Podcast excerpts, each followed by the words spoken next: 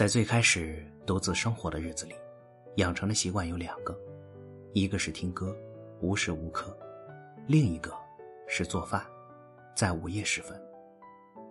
怎么说呢？最开始的我，可能无法忍受身边的安静，我无法在安静中听到自己，也无法在安静的环境中跟自己相处。所以那时，我无论做什么事，都希望身边有点声音。那时。电脑中放着《老友记》，放着《灌篮高手》，一部美剧，一部动漫，而我早就对他们的剧情烂熟于心。罗斯下一句要说什么，或者流川枫这球进还是没进，我都知道。或许也因为这样，我不需要看这些画面，我只需要听声音。我可以听着这些声音看书写作，我也可以听着这些声音收拾房间。或者，把声音调小一些，听着他们入眠。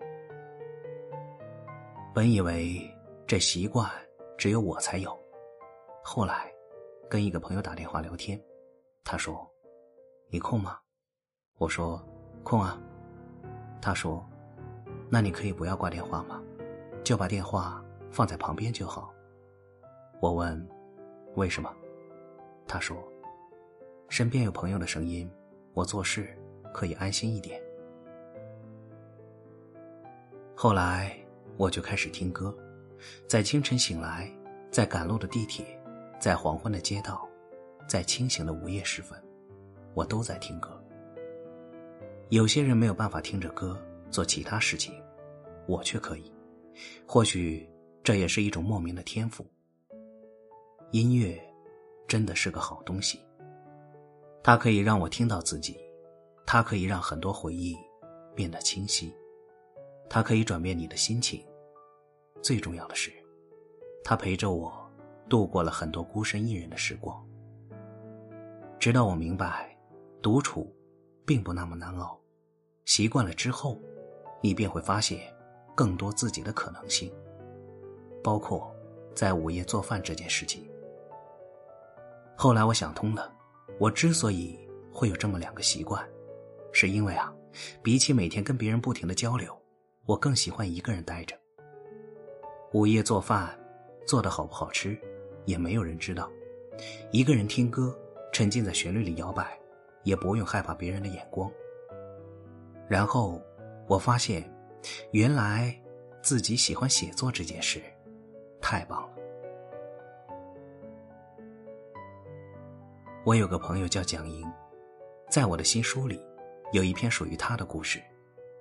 她是一个哪怕出门丢垃圾也必须要化妆的人。有一次，我有事临时得去上海，她也正好要赶去上海开会。我们买了同一航班的早班机，到机场时还不到早上六点。我穿着运动鞋和大裤衩，总之，就是以最邋遢的形象出现在了机场。她呢，却化着精致的妆，踩着八厘米高的高跟鞋，嘴唇上是一抹亮丽的红，跟我站在一块儿，显得她熠熠生辉，整个人发着光。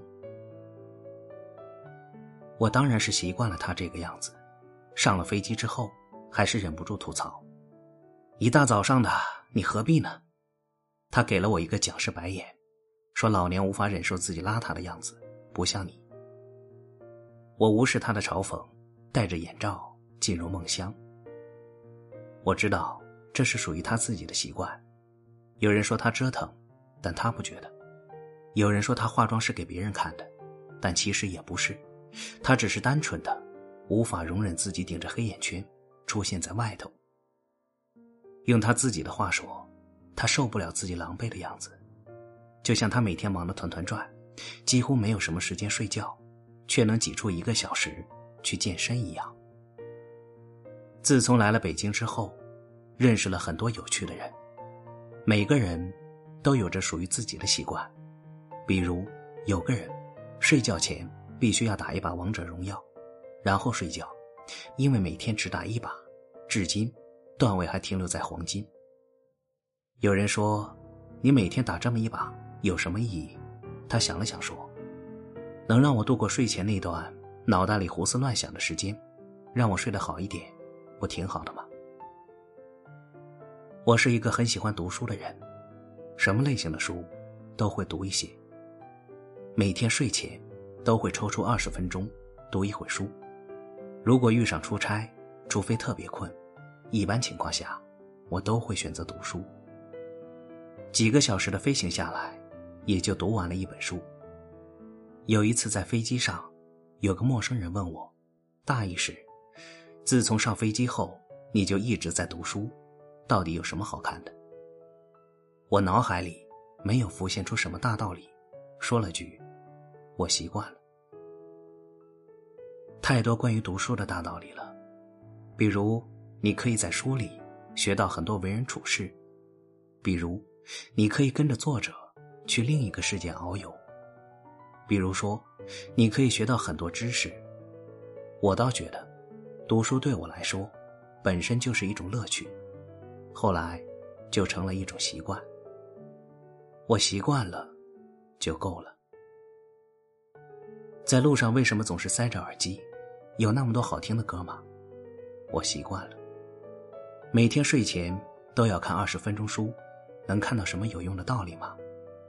或许没有吧，但我习惯了。每天都要看一部电影，你有学到什么吗？哈，我就是习惯了而已。有人看到自行车倒在地上，就去把自行车扶了起来。另一个人说：“哎呦，装什么文明的？”此时需要争辩或者呛回去吗？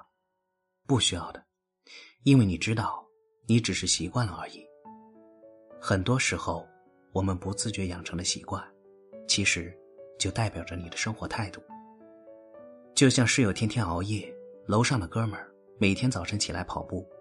好友睡前必须看会书，另一好友在房间里种了很多仙人掌，而我总是天亮还没睡。我们都会找到属于自己的生活节奏，然后沉溺其中，无法自拔的。